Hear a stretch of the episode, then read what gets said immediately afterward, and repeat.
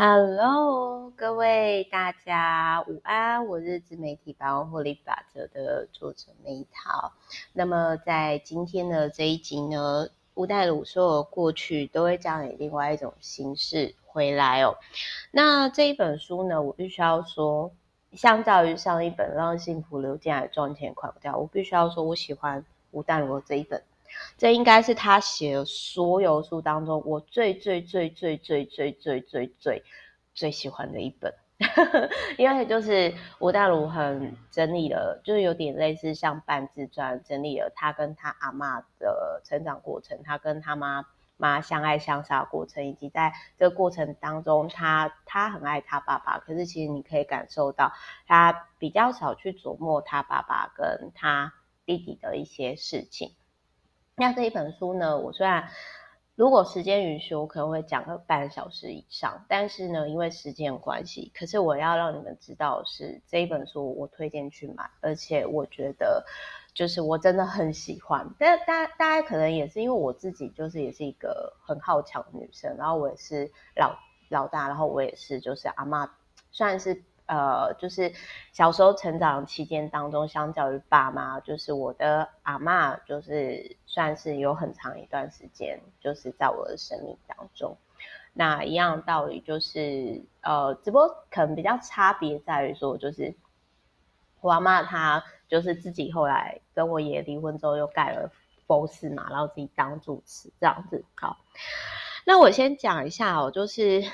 嗯、他。小时候，吴淡如他妈妈就说：“你一定要会做家事，这样才嫁出去。”可是他的祖母阿妈就说：“吼啊，做家事没有出息啊，你也看紧有菜出脱了，出脱啦。”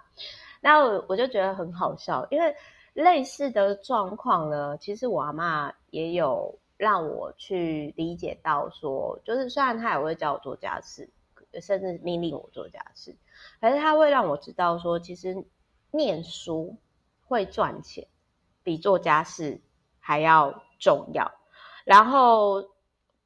他那个时候就是吴淡如也有提到说，就是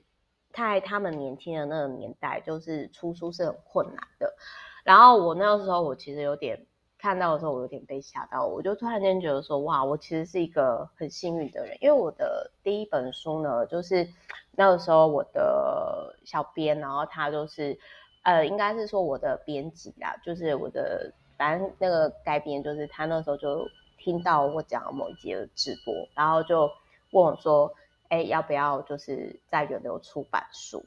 然后我 我那个时候我就觉得说：“啊，我可以出书吗？这真的可以写成书吗？”因为严格来说，我那个时候公司也没有超过五年，然后我可能唯一写的就是我的收入大概是比上班族要就是破百万，然后。我我我不太清楚知道我可以为大家带来什么，所以就是，呃，我我那个时候其实我就会觉得说，就是那一种，嗯，我那个时候我就会觉得说，吼，呃，我个人会觉得就是当时就反正我看到我我很震撼，我很谢谢吴淡如让我知道说，哦，我们这年代其实出书有很多元的选择，嗯，真的被被吓到。然后他有提到说，就是吴大如很年轻的时候呢，晚早上在念书，晚上五点到十二点在报社。然后就是，我就真的觉得很佩服他，因为他就把自己的时间排很满，然后又是做自己喜欢的事情。然后后来也透过写文字赚到一千万，我觉得这真的非常非常的厉害。然后还有一个事情就是，他有提到说。呃，很多那种不快乐的阿姨吼，很喜欢在那种负面情绪转圈圈。那其实就是问自己，就是说，当你发现你又重复在某个回圈的时候，你就问自己说，这是我可以解决的，还是我不能解决的？那如果我可以解决，我就是先从可以解决的事情开始做起。比如说，像我那个时候，就是我遇到我没办法解决的状况，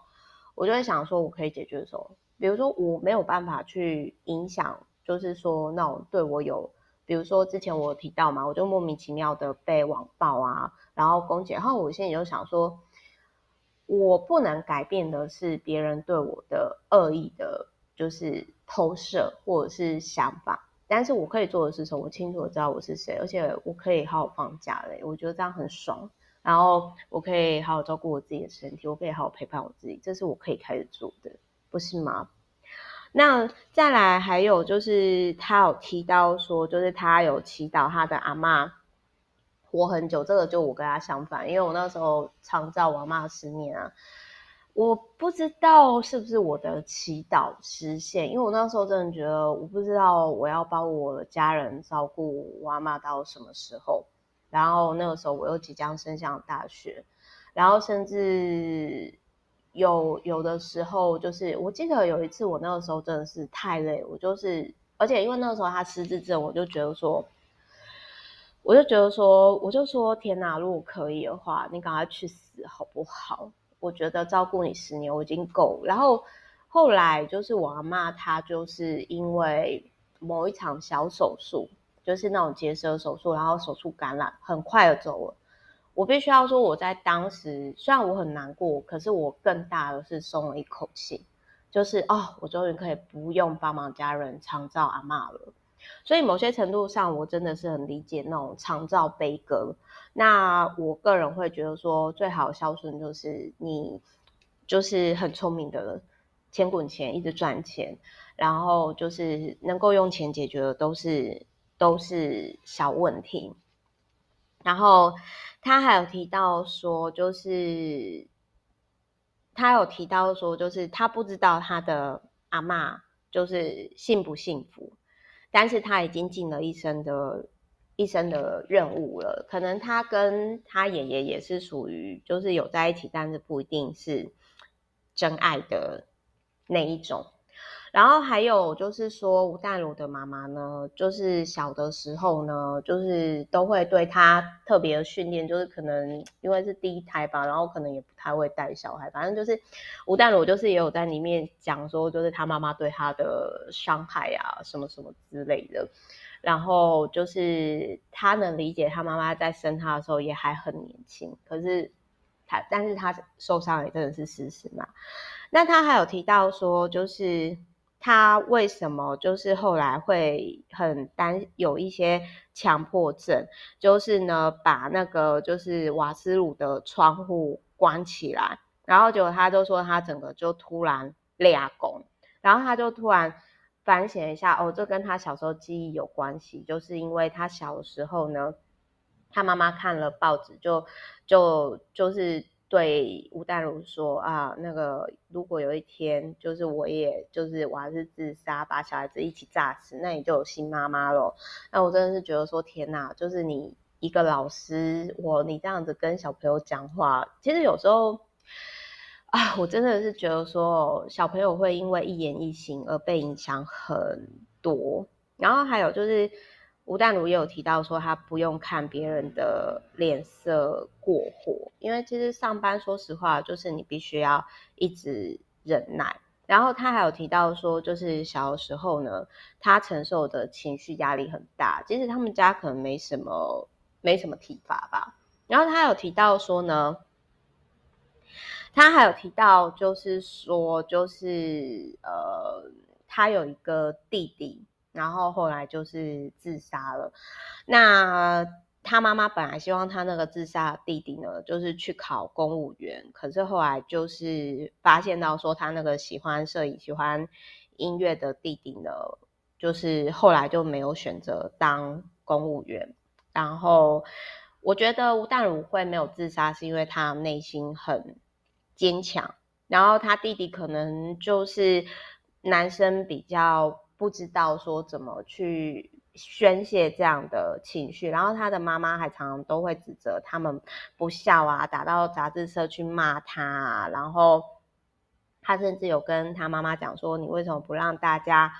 好好活下去？死的死，逃的逃，还不够吗？”然后他妈妈就说：“与我无关啊之类的。”那然后他一直就是因为他的妈妈呢，就是。就是小学老师，就是他都会希望大家听他的，甚至他还会说，会对自己的小孩说：“你们姓吴的啊，都没有什么好东西呀。”哦，我这其实我觉得他妈妈可能就是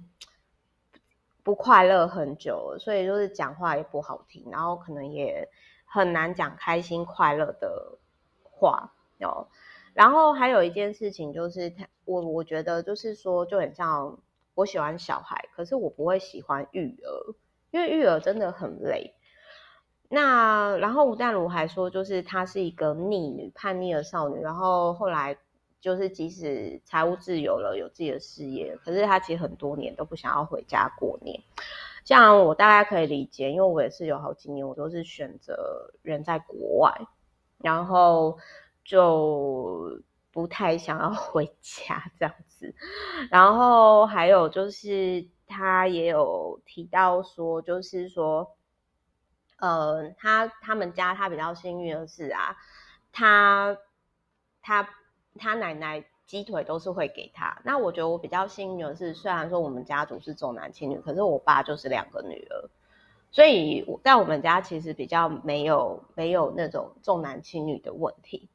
然后他还有提到吴淡如还有提到说他十四岁就离开家，然后开始自己生活，然后想说再再不回去，然后我就真的是觉得说，嗯，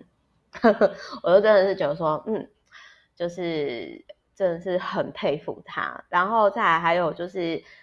他有提到说阿嬷的裁缝机呀，然后他阿嬷都自己做衣服。其实以前我们家有那一种裁缝机，然后我阿嬷那时候跟我讲，就是很贵。然后就是我阿妈也有留着那个她再也没有用到裁缝机，那个可能是一个时代下的回应吧。然后她的阿嬷，就是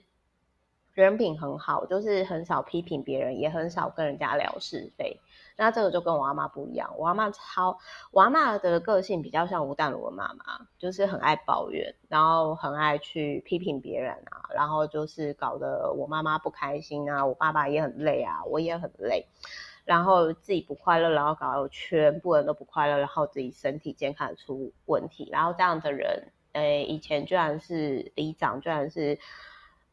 佛事住持，然后我就真的是觉得，嗯。谢谢阿嬷用她的生命带给我，真的要快乐。可是，一个童年不快乐的人，你要去让自己快乐，这是需要练习的，跟练肌肉一样。然后吴淡如也有提到说，就是他有有一年有一段时间，一年出三四本书，可是他觉得那个时候他已经被定型了。这我非常的认同。我觉得一个创作者其实应该要。多时间去体验，而不是说勉强自己日更。像我有时候 podcast，我我真的也没办法天天日更，会停一下一些一些时间。然后他还有提到说，就是什么叫尽人事知天命这样子。然后我真的很喜欢吴淡如的这一本书，虽然我讲的很快，但是这是他写可能超过一百本书以上。我最喜欢的一本书，因为很真实的，就是展现了他的自己以及他的过去。然后我在他身上看到我们类似以及不同的地方。然后我很谢谢淡如姐，就是每天呢都在 Podcast 然后分享啊采访，然后她还是非常的忙碌。好，就是也希望呢，过去我不知道说过去的你就是发生了什么。那，但我想要跟各位分享，你给出爱，你就获得爱；你给出去什么，就获得什么。那我是不知道说，我我常照佛事住持嘛，会不会之后有人会照顾我？特别是在我四十岁之前，我不考虑结婚生小的状态下。但是我想要跟各位分享是呢，呃，就是希望在这个频道里面。呃，因为我现在还有这些时间，我可以跟大家分享。我希望在这一系列频道呢，你可以各位可以感受到，就是说我看完书之后的一些爱与感触，或者是你你可以决定你要不要买这本书，或者是呃你要不要选这本书当你的朋友，或者是有些收获。好，我是 Meta，那我们之后就再见喽，拜拜。